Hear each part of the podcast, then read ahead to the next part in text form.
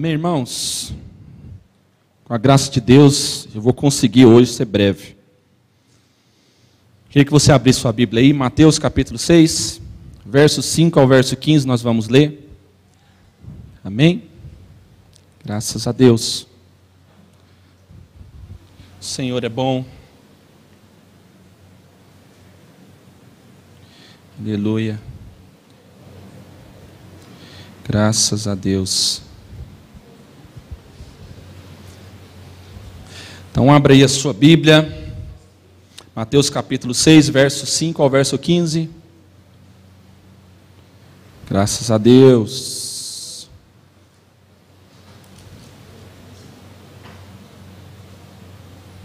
Conseguiram achar, irmãos? Que bom, que bênção.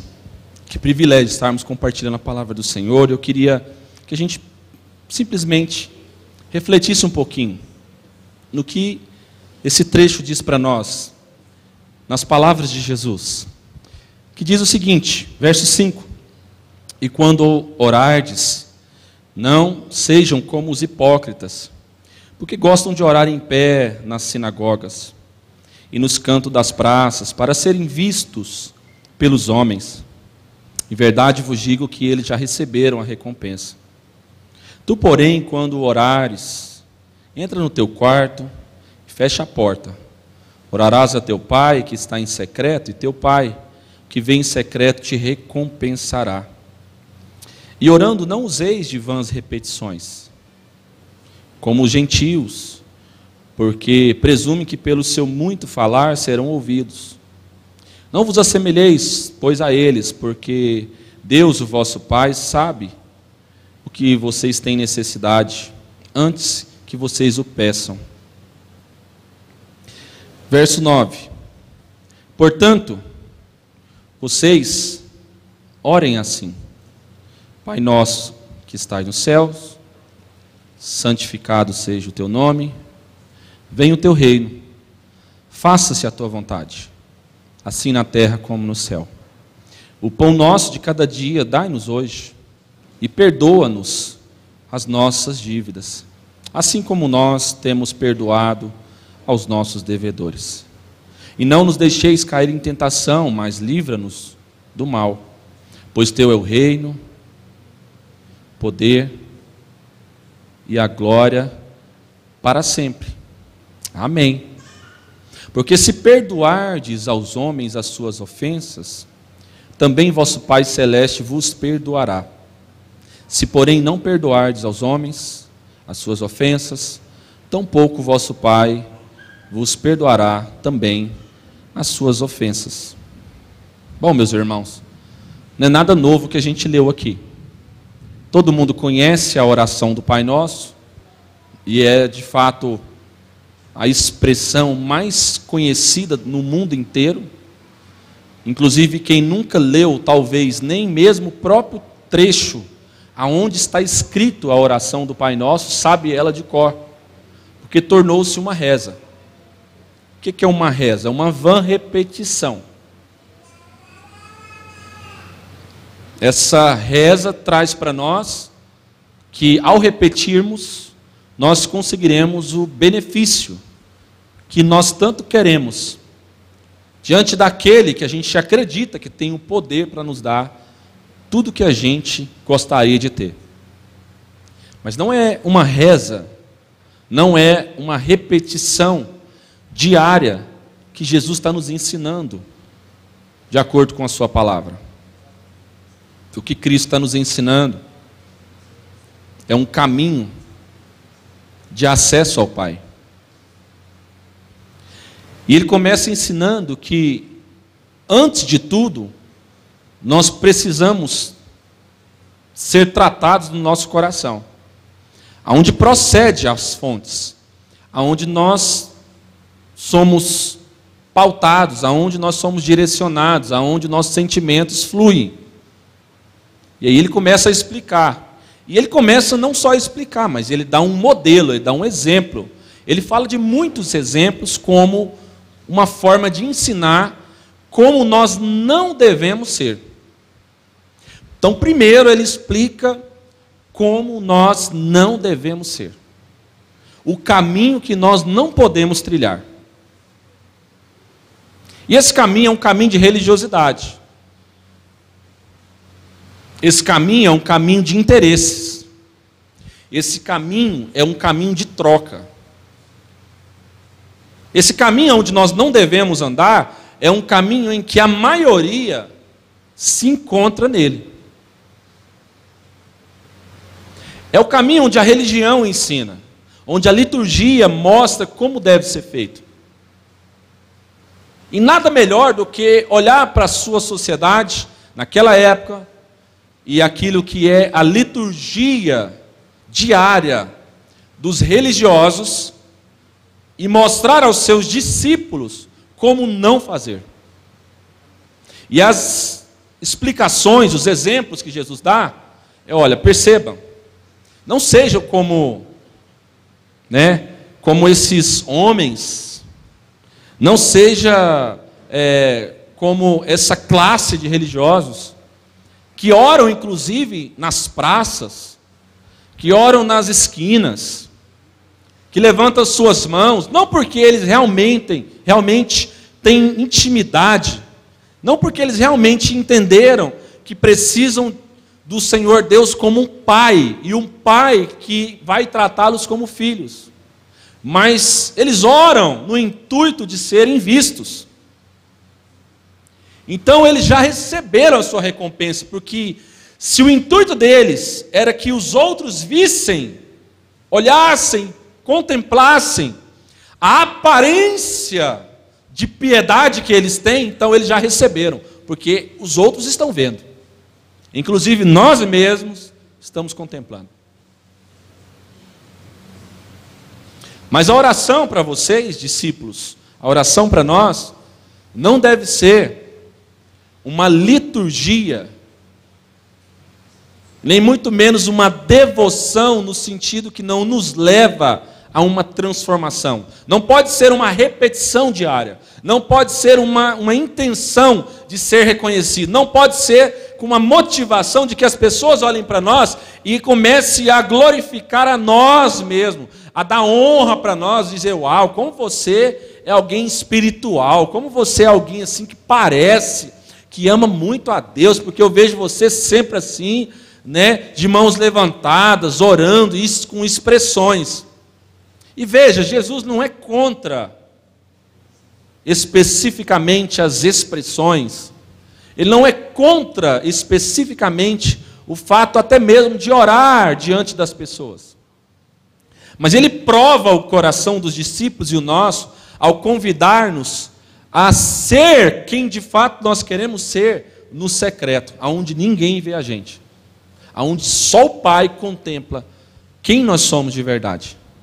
Inclusive no secreto é aonde a gente sem medo de mostrar a nossa sujeira para a sociedade, porque a gente só quer mostrar o que é aparentemente bom, é no secreto que nós realmente rasgamos o nosso coração e derramamos o nosso interior, o nosso ser diante daquele que já conhece quem nós somos e já sabe, antes mesmo de falarmos, qual é a palavra e até mesmo a motivação na qual nós estamos dirigindo a Ele.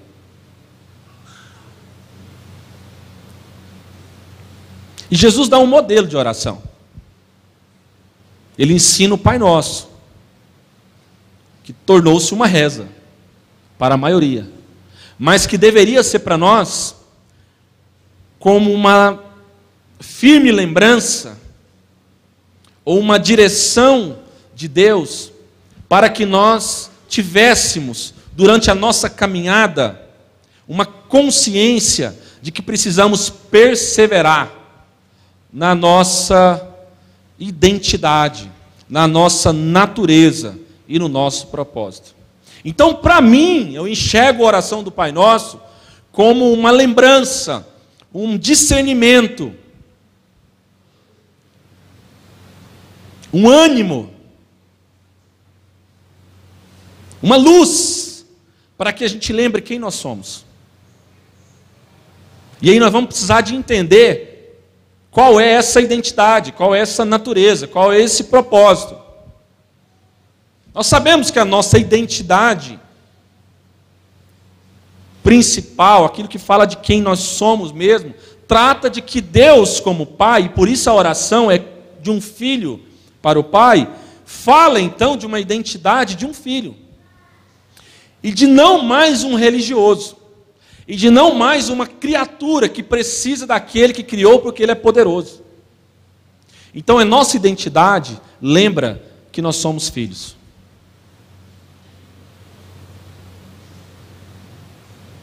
Amém, irmãos?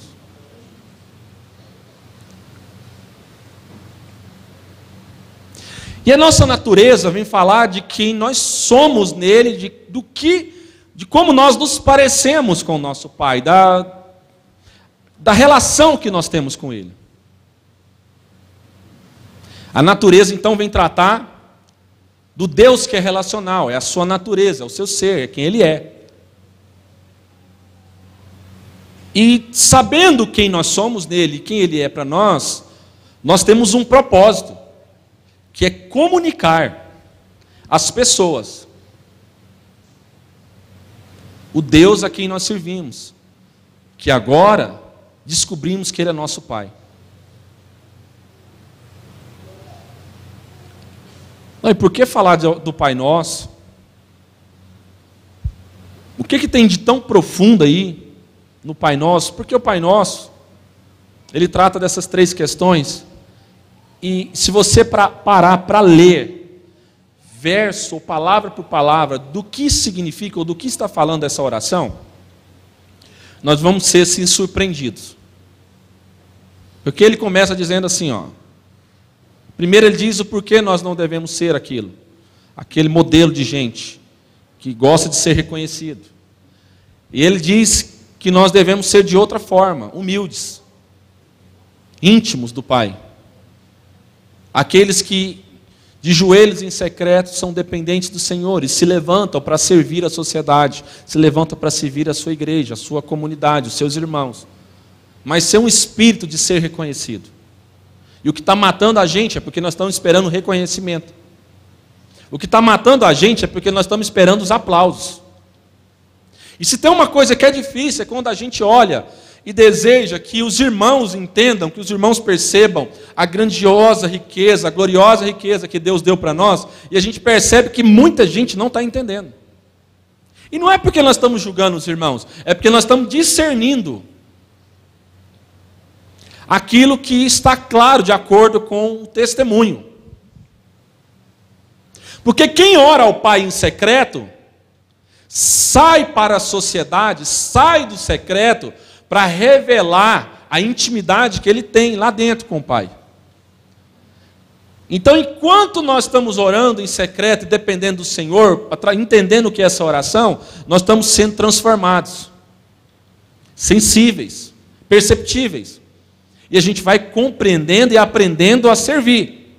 E isso vai ficar evidente, não como forma de reconhecimento, mas como a, a revelação de quem nós somos, a quem pertencemos, a quem revelamos, a quem servimos. Então vamos lá, eu queria assim, em rápidas palavras, para a gente não estender muito. Queria que a gente só atentasse rapidinho no que Jesus fala nessa oração. A primeira palavra que ele fala é Pai nosso. Tudo bem, eu sei que você sabe, eu sei que eu sei.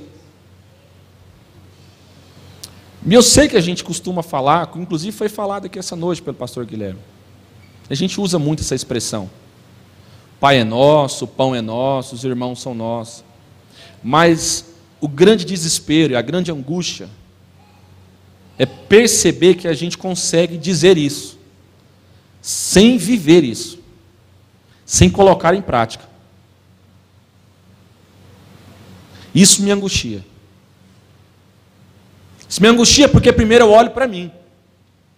E vejo que apesar de a minha intenção, meu desejo de ser viver isso, eu ainda não consigo ser quem eu gostaria de ser, da forma que eu deveria ser.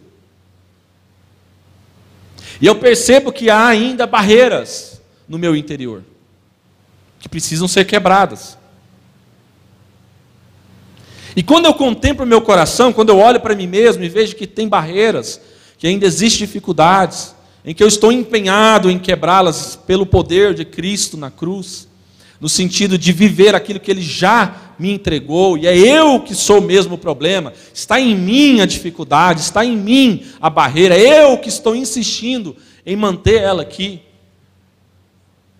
Quando eu percebo isso, eu também consigo perceber um pouco mais dos meus irmãos, sem o espírito de julgar, mas com a intenção de discernir.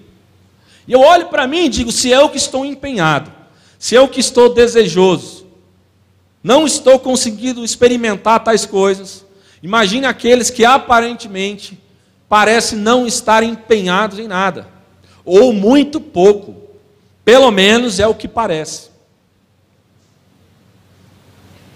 E aí, quando eu vejo Pai Nosso, eu penso, que nível isso tem de sentido para nós? Até que nível nós estamos dispostos a viver e colocar em prática e evidenciar o que significa Pai Nosso? Porque eu estou quase convencido de que para a maioria de nós, infelizmente, em nosso meio cristão, vou usar a expressão evangélicos, tornou-se também uma reza, como também no catolicismo. E de tal forma que nem mais a gente se lembra e nem medita nisso.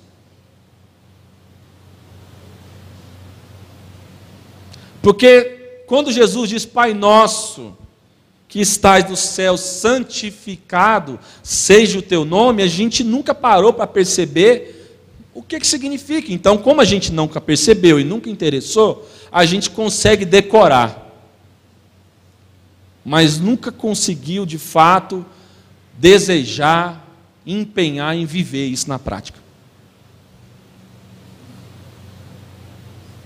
Porque ao invés de santificar aquele que é santo, de separar o nome do Senhor daquilo que são as nossas misérias, as nossas contendas, as nossas guerras, as nossas malignidades, os nossos pecados, a gente está querendo unir e fazer Deus se converter, se tornar conforme a gente gostaria que ele fosse. Então, ao invés de santificar o nome do Senhor no sentido de revelá-lo de forma que a expressão de quem nós somos e o que fazemos fala de um Deus que é santo, não porque ele não se mistura conosco, no sentido que ele não toca em nós, mas de um Deus que não vai se converter a nós. Então, ao invés de santificar o seu nome, nós estamos demonizando nós estamos adulterando o nome do Pai. Porque o nome do Pai fala para nós que nós carregamos o nome da família. E nós estamos negando os nossos irmãos. Em nome do Deus que é o nosso ventre. E que nunca foi o Pai nosso.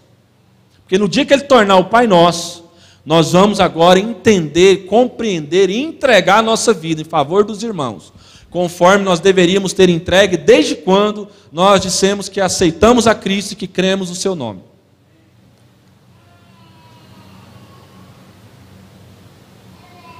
Então, eu acho que muitos de nós, e muitas vezes nós não estamos conseguindo santificar o nome do Senhor. Nós não estamos conseguindo transmitir, revelar o Deus que é santo, o Deus que não se corrompe. E a gente quer corromper ele segundo as nossas vontades. Então eu já começo chamando Deus de Pai. Mas na prática, fazendo de Deus o meu servo. E não servindo a Ele de todo o coração. Como um bom filho, serve o nosso Pai. E o Pai continua sendo meu. Porque eu quero esse pai, eu até gosto dele. Mas eu não eu não estou disposto a aceitar os meus irmãos. Bom, venha o teu reino, seja feita a tua vontade, assim na terra como no céu.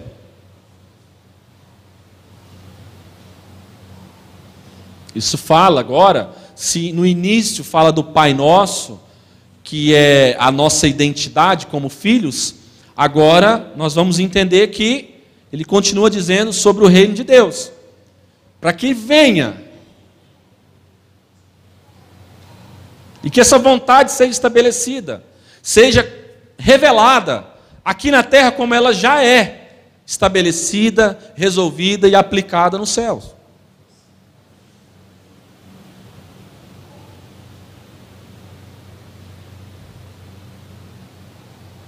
E quando a gente ora para que o céu venha para a terra, para que o reino de Deus desça para a terra, é porque nós estamos empenhados, entendendo que nós precisamos revelar aquilo que é bom para as pessoas.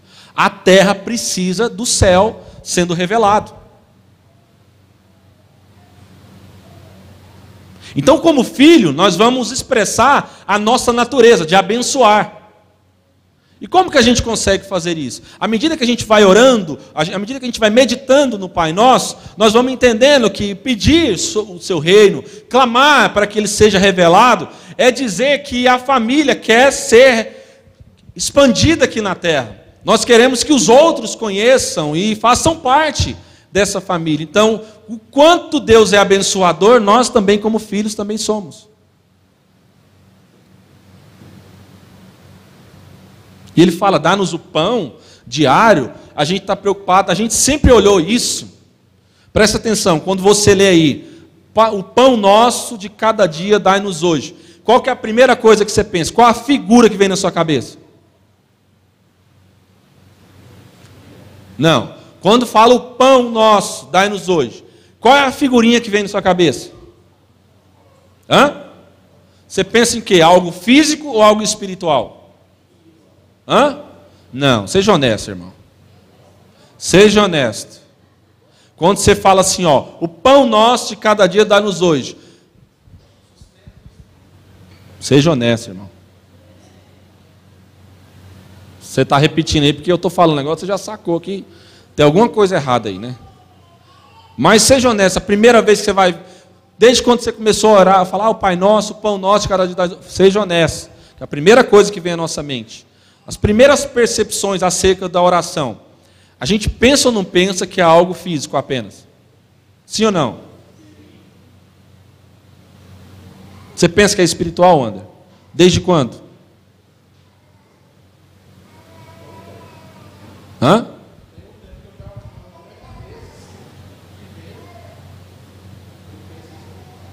Você pensa que é só espiritual?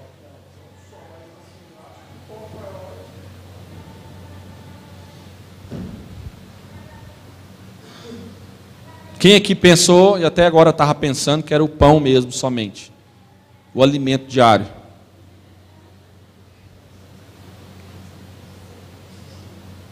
Agora perceba, nós não estamos invalidando. De compreender e orar e crer que o nosso Pai nos entrega o alimento diário físico. Mas nós estamos querendo entender o que é mais profundo nessa oração. Porque tem muita gente que tem pão sobrando físico. E, no entanto, espiritualmente, está morto. E tudo que consegue entregar para o outro é aquilo que é físico, que é terreno. Mas nunca conseguiu comunicar as virtudes de Deus como Pai. Então a oração do Pai Nosso é muito mais profunda do que nós estamos imaginando. Porque se fala do pão nosso, fala que nós temos uma responsabilidade. Diga comigo assim: o Pai Nosso fala também de uma responsabilidade.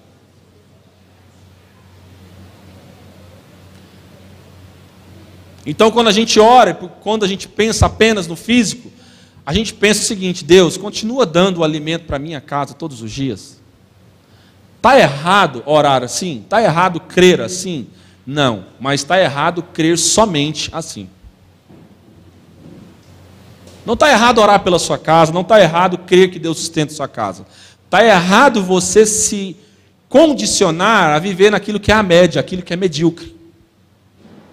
E não entender que a oração do Pai Nosso é um chamado à responsabilidade. Como eu disse, a nossa identidade, a nossa natureza e o propósito. O propósito é comunicar as virtudes daquele que nos chamou das trevas para o reino da sua maravilhosa luz.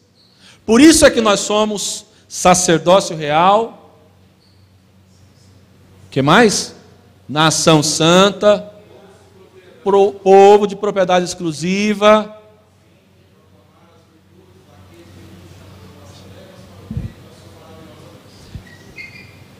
Entendeu? Qual é o nosso propósito? E quem é que revela esse propósito? Como que a gente entende isso no Pai Nosso? É só os filhos, porque só os filhos orarão além de uma reza. Só os filhos vão encarnar aquilo que foi uma direção de Cristo para nós na vida. Então pode ser que nunca mais na sua vida você vai orar o Pai Nosso diante das pessoas, falando e citando essas palavras de Jesus. Isso não vai ser um problema para você, desde que você encarne o Pai Nosso na vida. Porque na hora que chega o momento de Ele falar para nós que dai-nos o alimento diário, ou seja, supre-nos na tua palavra, no alimentar da tua presença, da percepção do teu espírito, para que sejamos, ó Deus, transformados, para que sejamos incendiados, para que nós sejamos sensíveis e direcionados pelo teu espírito. A primeira coisa que Jesus continua a orar depois, dentro dessa oração, ele diz para nós: para que nós então possamos ser perdoados, assim como nós agora estamos aprendendo, inspirados pelo pão, pelo alimento que é a tua palavra, pelo teu espírito, a perdoar também os outros.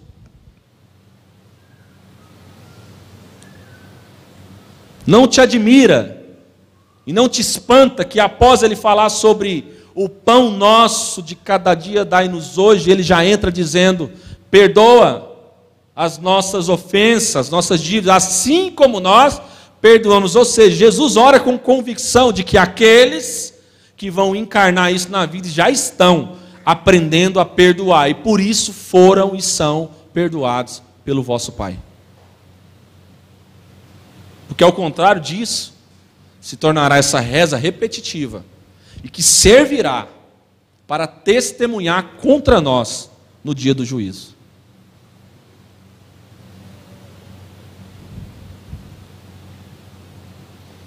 Se eu acho que Deus me perdoou, mas eu não perdoo a, o meu irmão, o meu próximo, então é fato que, pelas palavras de Jesus, eu não me encaixo nessa oração, porque eu não me comporto como um filho que herdou essa natureza do Pai, essa natureza do nosso irmão mais velho, Jesus, esse caráter, pronto a perdoar, pronto a levar o prejuízo, pronto a ser traído e não mudar, porque continua fazendo o nome de Deus, nosso Pai Santo. Porque, como santo e separado para Deus, não mudamos, não nos entregamos mais às velhas práticas, à velha vida. Então, nós não nos corrompemos quando alguém trai a gente. E é exatamente por isso que Cristo vira para Judas e diz: Amigo, faça o que você tem de fazer.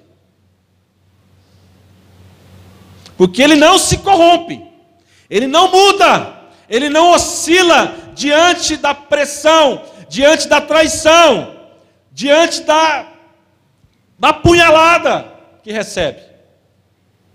Porque ele está pronto a perdoar, por causa da natureza do Pai, de quem nasceu de novo, pronto a ser como nosso Cristo pronto a sofrer as consequências, porque sabe que herdou, recebeu um direito. Qual o direito? De ser filho. Qual é de receber e ser parte, herdar o reino de Deus.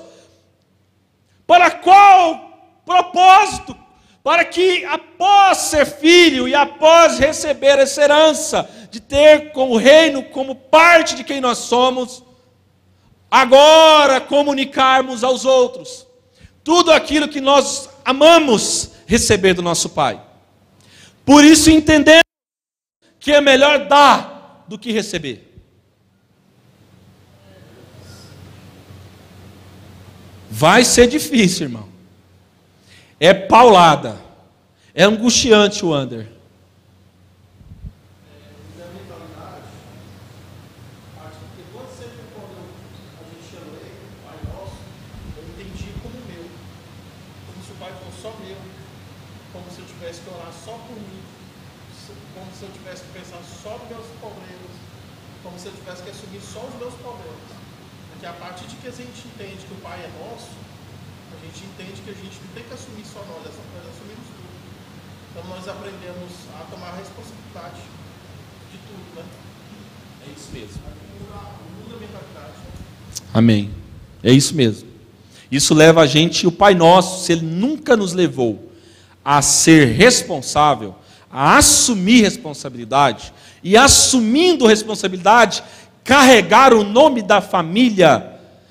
nós nunca entendemos e nunca somos, nunca seremos parte do Pai Nosso, conforme Jesus nos revelou.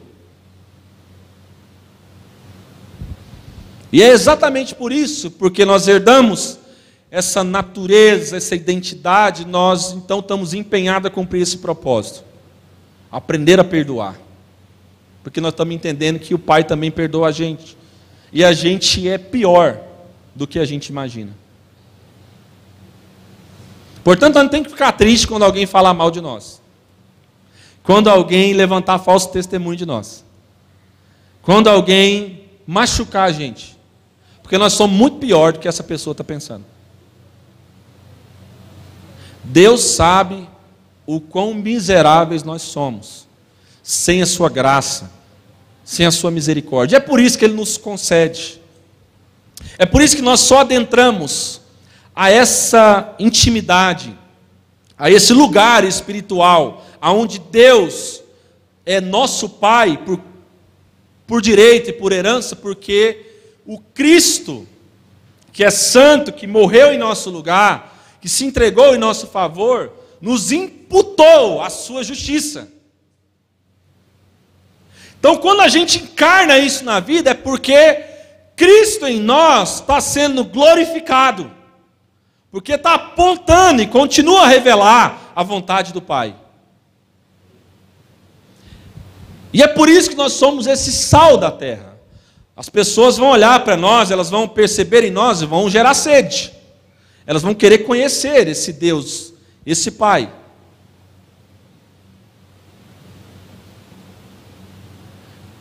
E é angustiante, porque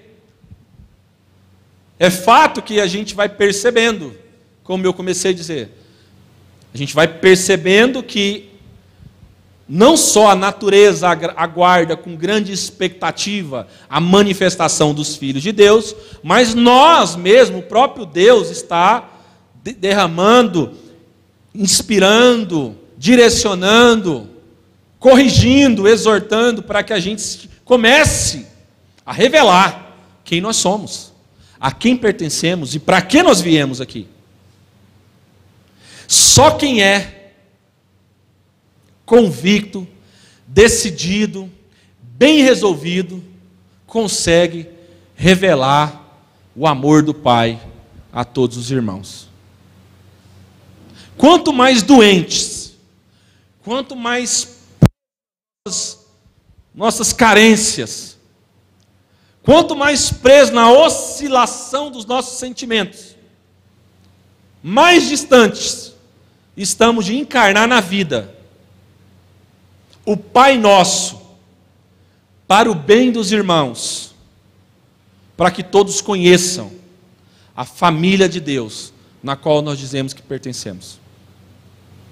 Então, por isso que é uma responsabilidade, porque é um desafio para nós encarnar isso. E quantas vezes nós já não lemos o verso 13 aqui, ó, quando ele diz: não nos deixeis cair em tentação.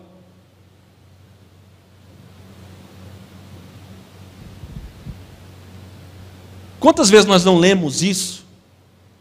E achamos que nós temos que orar para que Deus não permita a gente ser tentado. Quem já imaginou isso, já pensou isso, lendo o Pai Nosso? Não, vou orar para Deus não me deixar ser tentado. Porque no fim de tudo nós temos o que? Medo. Porque falta em nós o que? Convicção. E o que Jesus está falando para nós, na tradução mais fiel, no que nós podemos entender na vida, no nosso coração, do que Ele está querendo nos ensinar, é que quando estivermos tentados, sendo tentados, que não possamos cair, que não venhamos a cair, ou não nos deixe cair quando estivermos sendo tentados.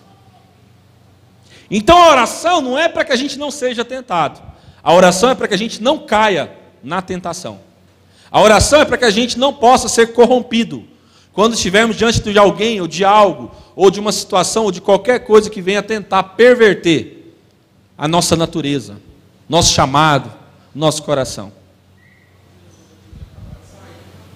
O próprio Jesus acabou de sair de um, de um ambiente, de um, de um lugar de tentação, de uma experiência de ser tentado. Então, nem Jesus foi livre de ser tentado, nós seremos? Mas a oração é para que, olha, vocês serão tentados. Mas orem. Se sustentem no fundamento da fé. Estejam guardados no coração do Pai. Por meio da intimidade, da dependência. Para que, sendo tentado, vocês não caiam.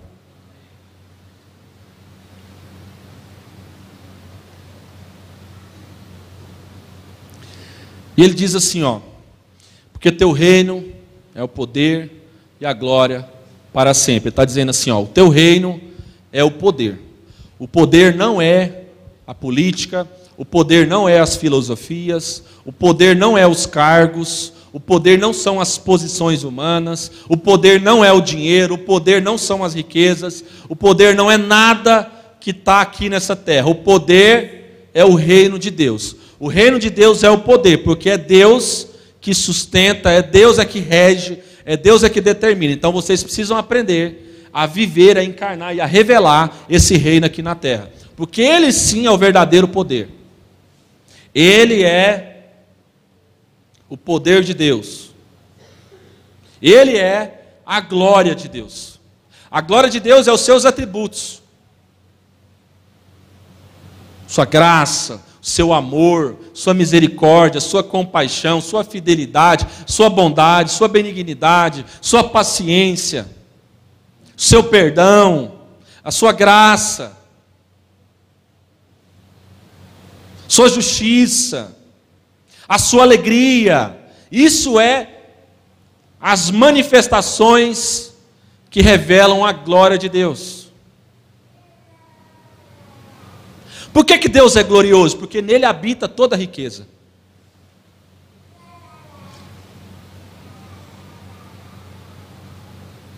Por que, que Deus é glorioso? Porque Ele não só apenas nos entrega o que é bom, mas Ele é bom. Ele não simplesmente faz, Ele não simplesmente faz alguma coisa que é boa, mas Ele em si mesmo é bom. Então Deus é glorioso, porque nele habita toda a plenitude, toda a glória, toda a riqueza e toda a riqueza boa. Todas, incomparáveis, insondáveis. De forma que tudo aquilo que nós estamos conhecendo e está sendo revelado para nós, nós, como filhos, também temos o chamado, a vocação e a responsabilidade também de revelar. Então ele finaliza dizendo: Pois se vocês então perdoar os homens as suas ofensas, assim também o Pai vos perdoará. Entretanto, se vocês não perdoar os homens, tampouco o vosso Pai perdoará as vossas ofensas. Então, isso diz para nós o seguinte, irmãos: é muito maior, realmente não dá para encarar isso como uma vã repetição ou como uma reza da semana para ver se Deus entrega para nós no meio da semana aquilo que nós estamos querendo que Ele entrega. Isso não é para convencer a Deus dar o que a gente gostaria que Ele nos desse. Isto é, para assumir a responsabilidade que ele nos entregou por meio de Cristo Jesus. Essa responsabilidade, ela vai custar não muita coisa, ela vai custar tudo. E quando eu falo tudo, nós não estamos entendendo que tudo vai passar, vai além daquilo que nós estamos achando que nós estamos preparados para viver. Mas tem algo importante na sua palavra que diz que não sobreveio sobre nós nenhuma tentação humana na qual Deus, de forma poderosa, não fosse capaz de nos fazer suportar. Então toda tentação, toda provação, Deus continua conosco, por meio da Sua paternidade, cuidando de nós como filhos. De forma que nós podemos encerrar dizendo o seguinte: que esse amor de Deus, nosso Pai, essa graça bendita do Seu Filho, essa comunhão, é o que rege a nossa vida. E que nos ensina que as tentações malignas são para nos destruir. Mas Deus, como Pai, está provando. Então, se por um lado nós temos a tentação, Deus permite, Deus não tenta ninguém. Amém, irmãos? Vocês conseguem entender essa diferença? Deus não tenta ninguém porque Deus não pode ser tentado. Então não é Deus que tenta a gente. Deus permite sermos tentados. Então, se por um lado nós temos a tentação maligna, que tem por fim nos destruir, por outro lado, Deus, como Pai, prova para poder sermos aprovados, restaurados, reanimados. Então, a aprovação para nós deveria ser o que a palavra de Deus diz que ela tem que ser. Tiago, capítulo 1. Deveria ser motivo de grande alegria, mas eu nunca vi, dificilmente nós vamos encontrar alguém que entendeu isso de tal forma, encarnou o Pai Nosso de tal forma, que ao ser provado, é alguém está expressando abundância de alegria. Porque o Tiago diz o quê? Nós deveríamos ter por motivo de grande alegria passarmos por diversas provações. Porque as provações produzem perseverança. Hã? Não entendi, Marquinhos. Sim. E a perseverança vai gerando fruto em nós. Vai testificando o nosso crescimento. Amém, irmão? Então é o seguinte. Uma expressão aqui do meu coração para os irmãos. Quantos irmãos nós gostaríamos que tivesse aqui essa noite? Isso angustia só, está angustiando só a mim, será? Ou vocês estão angustiados com isso também? Vocês se sentem responsável também por isso? Mas existe outra pergunta. Isso se tornou para nós uma angústia? Ou já dominou o nosso coração a ponto de se tornar uma ansiedade? Da gente começar a pensar no, no desastre que pode acontecer. A gente se angustia porque a gente sente falta dos irmãos gostaria que os irmãos entendessem a riqueza que é estar aqui, que é caminhar, e não fosse tão oscilantes, tão inconstantes. Ou a gente já foi dominado pela ansiedade, que é a incerteza de que Deus parece que esqueceu de nós. E parece que fugiu do controle de Deus como Pai. Em qual ambiente nós estamos? Em qual situação nós estamos? Em qual posição nós estamos? Porque se nós somos responsáveis, então nós precisamos entender qual é essa responsabilidade a partir de um caminho que Cristo nos, nos direcionou a trilhar. E esse caminho não é um caminho de ansiedade, mas é um caminho que vai nos dar muita angústia. Nós vamos sofrer a dor do processo. Lembra quando Jesus expressou assim, ó, na sua última ceia, dizendo assim: Eu desejei comer essa ceia com vocês, ardentemente. Quem lembra disso?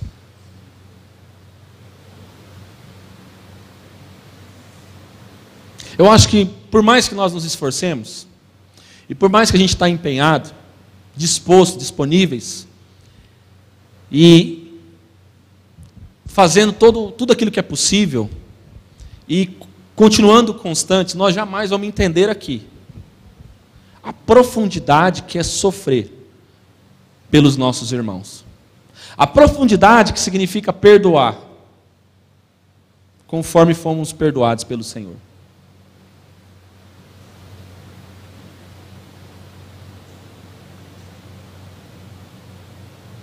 Sabe uma coisa que deixa a gente oscilante? Sentimentos. Ego. Constantemente, os nossos sentimentos ficam oscilantes. E diariamente, nosso ego tenta tomar o nosso coração. E nós ficamos assim nos perguntando: eu gostaria que fosse do meu jeito, do jeito que eu queria. E poucas as vezes nós perguntamos ao Senhor: qual é a tua vontade? Ou estabeleça a tua vontade, como ela já é no céu, então faça ela então se cumprir aqui na terra. E usa a minha vida, eis-me aqui para isso.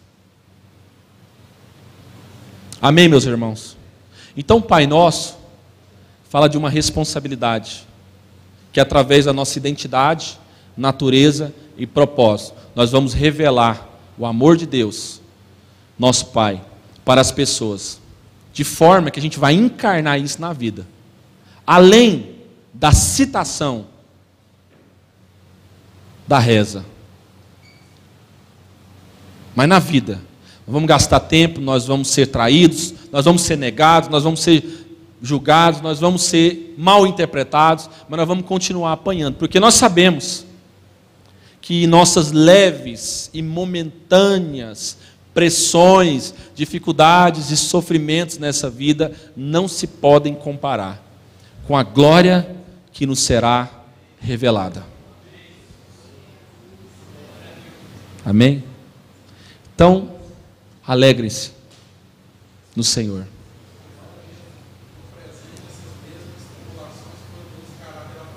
Amém. Lembra de Romanos 12, 12? Quem lembra que está escrito lá? Hã? Romanos 12, 12 é fantástico, porque no meio da pandemia grave, Deus falou comigo esse verso e assim foi poderoso. E eu vou encerrar agora com isso definitivamente. Alegrai-vos na esperança, sede pacientes na tribulação, perseverai na oração. Alegrai-vos na esperança, Sejam pacientes na tribulação e perseverai na oração. Isso basta. Amém, meus irmãos? Vamos ceiar? Amém?